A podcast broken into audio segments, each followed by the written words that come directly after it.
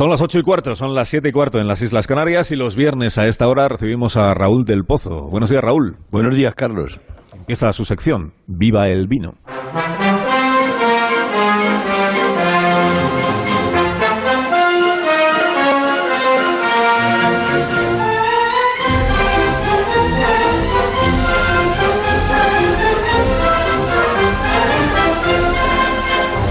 Cuando tú quieras, maestro.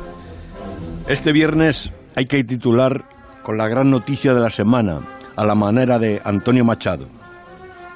La primavera ha venido, nadie sabe cómo ha sido. Ha despertado la rama y el almendro ha florecido. Cada primavera tiene su pájaro de augur y esta anuncia borrasca electoral. Es cálida, luminosa, pero sin lluvia, con los pantanos secos y la décima parte de las aves que vuelan por el planeta en peligro de extinción. Hay menos gorriones y menos golondrinas, pero saludemos al milagro de la primavera a la manera de los poetas latinos.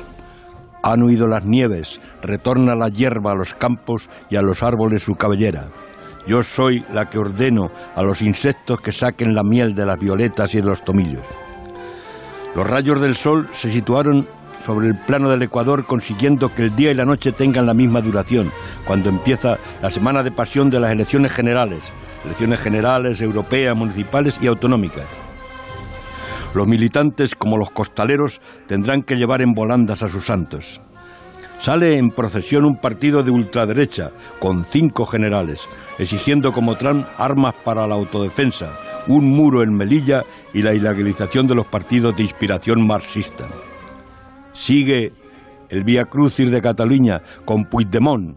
Según Alfonso Guerra, interpreta el papel de Antonio Pérez, el traidor de Flandes, seguido por Torra, que tiene la cabeza troná. Se burlan del gobierno y la Junta Electoral hasta que han ordenado a los mozos que retiren los lazos de los edificios públicos.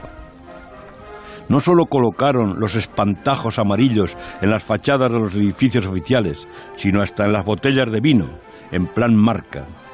Ante estos disparates de la gente a la que se ha ido la olla, querido Carlos, querido José María que me estará escuchando, digamos como siempre, abajo el fanatismo y viva el vino.